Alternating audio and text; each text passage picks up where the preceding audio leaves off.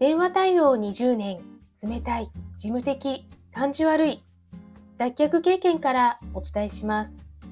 話し方、印象改善アドバイザー、久美です。このチャンネルでは、話し方や印象改善のコツ、また日々の学びをアウトプットしています。今日のテーマは、配信の種探しのコツです。9月12日配信の誰にでも配信の種はあるをたくさんの方に聞いていただけました。その種に気づくコツを3つご紹介します。1、人の行動を見てなんだかイライラする。これは自分にとっては息を吸って吐くように当たり前にできていることだからです。自分だったらこうするのに、なんでこんな簡単なことにつまずいているんだと思うからです。そこにあなたの強みがあります。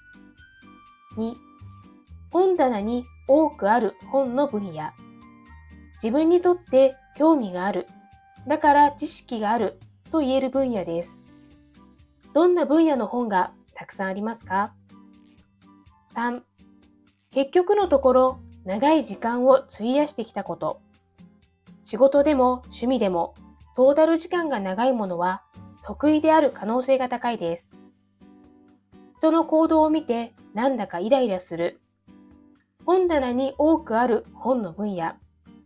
長い時間を費やしてきたこと。配信のヒントになれば嬉しいです。